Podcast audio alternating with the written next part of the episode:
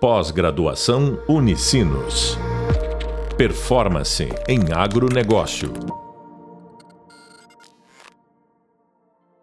Olá, bem-vindos ao podcast da disciplina Liderança e Sucessão Familiar, Gestão de Pessoas, Liderança Sustentável e Estratégia para Sucessão Familiar no Agronegócio.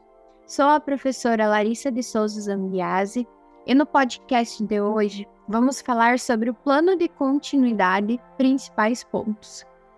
Ao longo dos podcasts que nós já produzimos, falamos sobre liderança, falamos sobre gestão de pessoas e trouxemos diversos convidados que compartilharam exemplos sobre essas práticas dentro dos empreendimentos do agronegócio.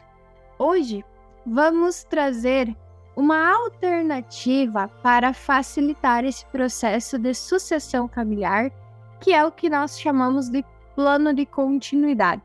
Mas antes de eu iniciar a explicação sobre o plano de continuidade, gostaria de fazer uma introdução ressaltando e relembrando vocês, nossos alunos, da importância da convivência familiar Lembra daquela pesquisa que eu compartilhei, aonde que os jovens mesmo reforçaram a importância e comentaram que o que mais contribuía para a permanência deles no empreendimento familiar era a convivência familiar? Pois é. O intuito do plano do planejamento da continuidade dos empreendimentos, desse processo sucessório, é facilitar a transição da sucessão e fazer com que a gestão compartilhada entre os familiares seja cada vez mais harmoniosa e que realmente faça com que as pessoas tenham uma boa convivência e sejam cada vez mais organizadas profissionalmente, pois o nosso mercado de trabalho exige isso das nossas organizações presentes no agronegócio. Bom, no primeiro momento, eu gostaria muito de ressaltar que não existe um modelo de sucessão familiar.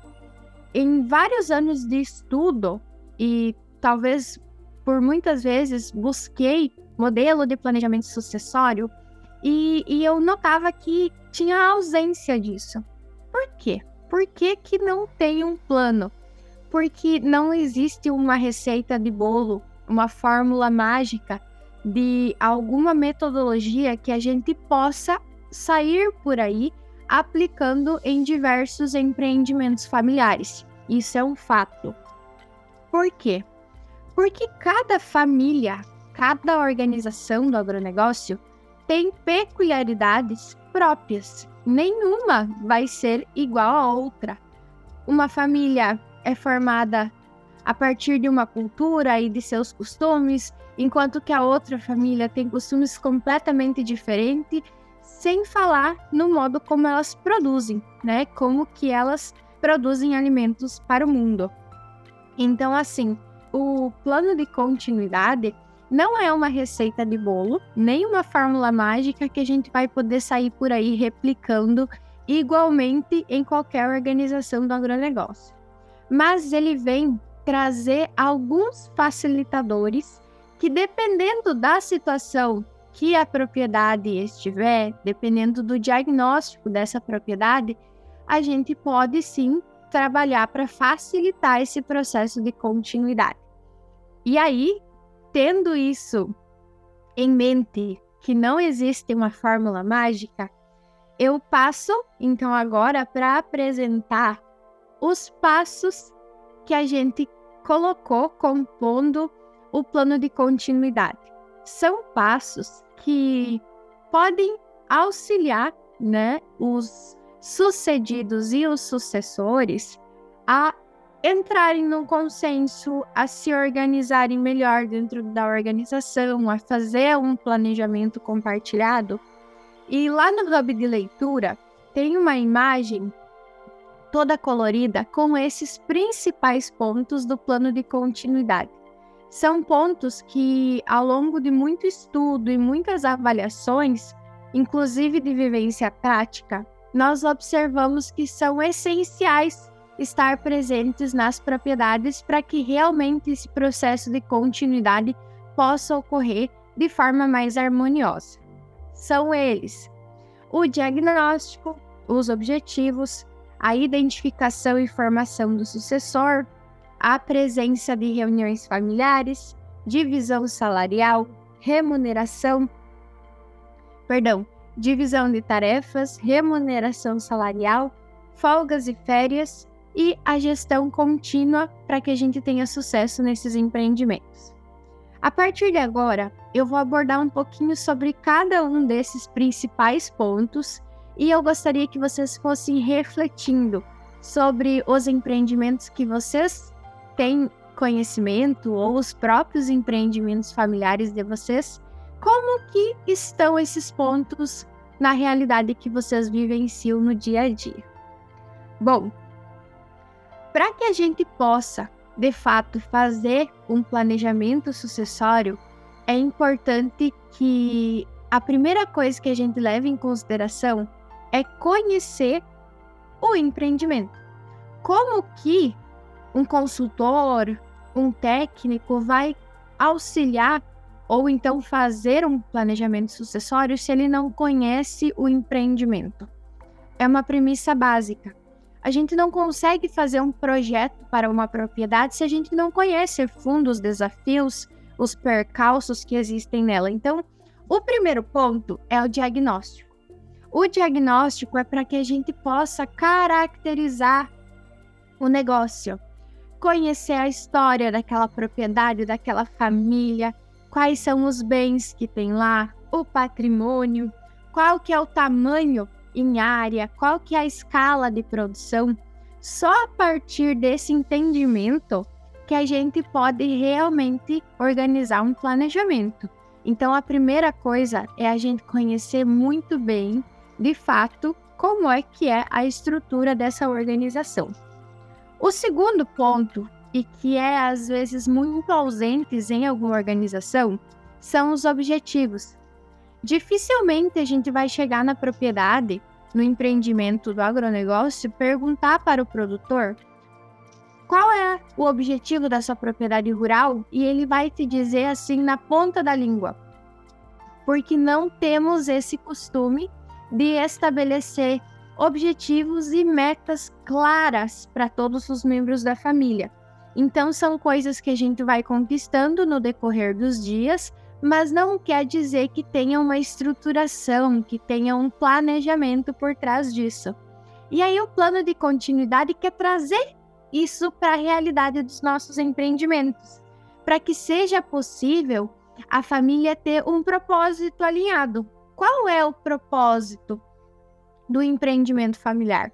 Na nossa propriedade, que eu sou sucessora, o nosso propósito é nossa família produzindo alimento para outras famílias. Isso é o que nos move, é o que nos motiva e é o que traz também um senso de responsabilidade, porque afinal somos nós que estamos produzindo alimento para o mundo.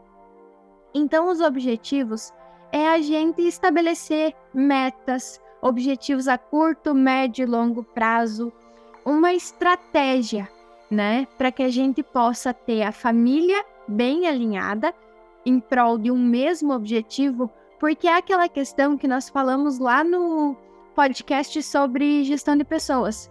Às vezes pode haver conflitos familiares, mas no final das contas, a família toda quer que a propriedade dê resultado, quer que a propriedade cresça e tenha sucesso no seu empreendimento. Então, apesar da existência de conflitos e de opiniões adversas, o objetivo geral ele é o mesmo. O propósito que move aquele empreendimento é o mesmo. Então, por isso, estabelecer objetivos para a propriedade é muito importante. Outro ponto que é fundamental a gente se atentar e quanto antes a gente começar a pensar a respeito melhor, é a questão de identificação e formação do sucessor. O que a gente encontra hoje são muitos herdeiros e não sucessores nessa propriedade. Herdeiros legítimos, que são pessoas que vão receber o patrimônio, que vão receber aquele empreendimento de seus pais, mas que não possuem um vínculo, não têm pertencimento àquelas atividades que são desenvolvidas, não se identificam com o agronegócio e também muitas vezes nem têm uma formação específica voltada para o agronegócio. Então é importante que os pais e o empreendimento em si vá conduzindo os possíveis sucessores para que eles possam buscar também formações que sejam voltadas ao ramo que o empreendimento atua. Por exemplo, se há um ramo que atua com pecuária de corte, talvez seja interessante investir numa medicina veterinária, numa zootecnia, ou então, se é uma propriedade que trabalha mais com grãos, investir mais numa agronomia e assim por diante. Não que outros cursos de outras áreas não sejam importantes, mas a gente pode direcionar para criar esse laço de aproximação entre a atividade da propriedade e o possível sucessor. Depois que a gente identifica o sucessor, investe para que ele seja cada vez mais profissional e tenha cada vez mais habilidade e competência para fazer a gestão da propriedade lá na frente, é importante que a gente também discuta a possibilidade de ter reuniões familiares. Reuniões familiares, quando a gente chega e diz isso para uma propriedade rural, o pessoal chega a se assustar um pouco, porque não é um hábito, não é uma coisa que a gente vê com frequência numa propriedade rural. Numa empresa urbana, sim, tem reuniões constantemente. Mas numa empresa familiar rural, eu sempre brinco que a gente é apagadores de incêndio. Então, conforme os problemas vão ocorrendo, a gente vai conduzindo as soluções. Reuniões familiares seriam momentos para que a gente pudesse dialogar o negócio, fazer planejamentos, atualizar as metas. Ah, tal e tal coisa era uma meta, a gente já conquistou. Então, agora, a partir desse momento, qual é a próxima meta? Separar também ao máximo o pessoal do profissional para evitar que questões pessoais interfiram no negócio, porque apesar de da gente ter uma relação pai e filho, irmãos no empreendimento rural, quando nós estamos falando de propriedade profissional trabalhando no agronegócio, temos que ter essa noção de que tem o lado profissional e ele precisa sim ser separado do lado pessoal. Outro ponto que é extremamente importante é a questão da divisão de tarefas.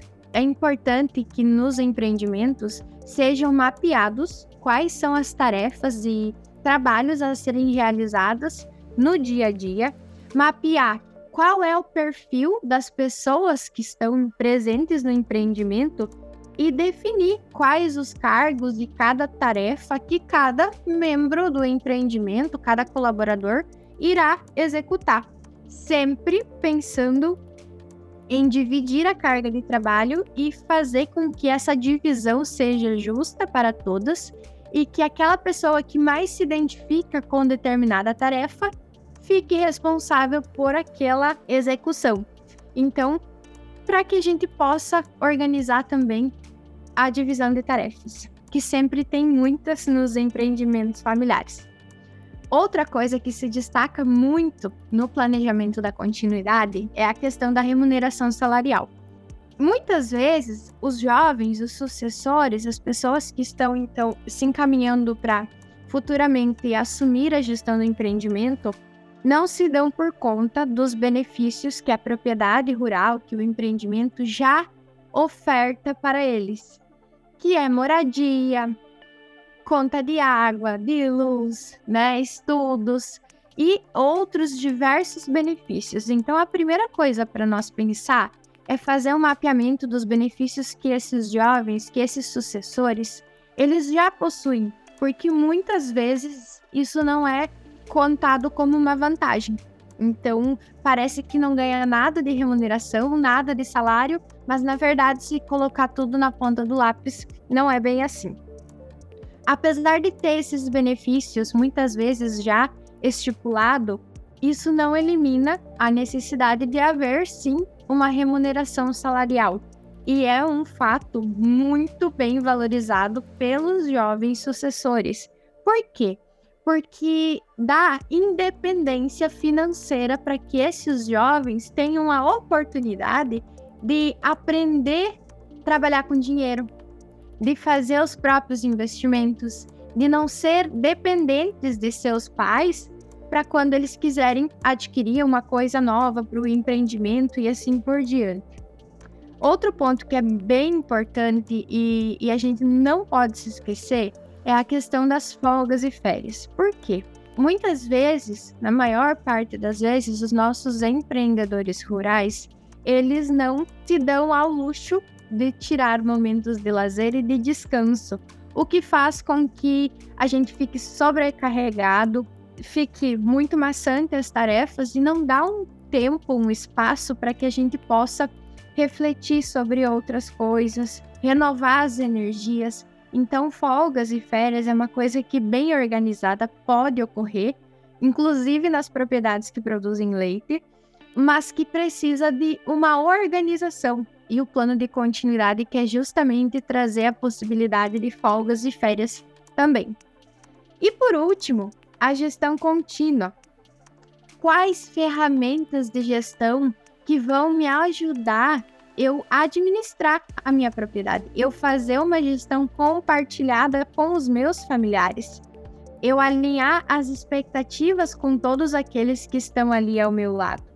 Então, todas essas ideias que envolvem o plano de sucessão familiar buscam facilitar a gestão da continuidade com flexibilidade para que cada vez que a gente notar que precisa fazer uma alteração no plano, a gente possa fazer, né? Atualização de metas, de objetivos, com redução de conflitos, uma vez que a gente consegue organizar folgas, organizar tarefas, remuneração salarial, ocorre muito menos conflitos porque já tem uma regra pré-estabelecida sobre cada coisa que deve acontecer no empreendimento rural.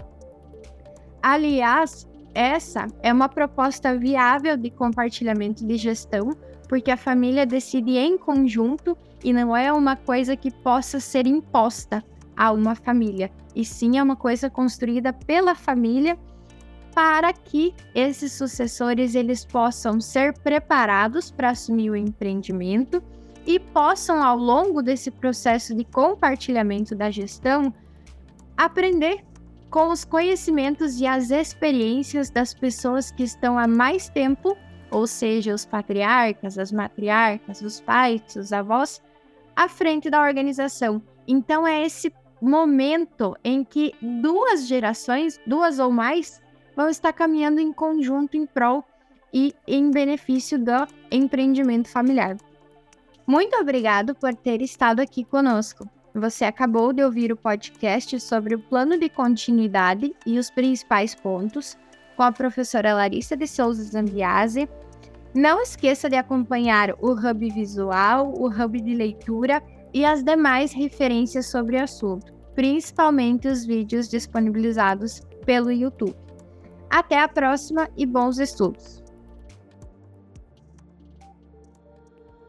Pós-graduação Unicinos.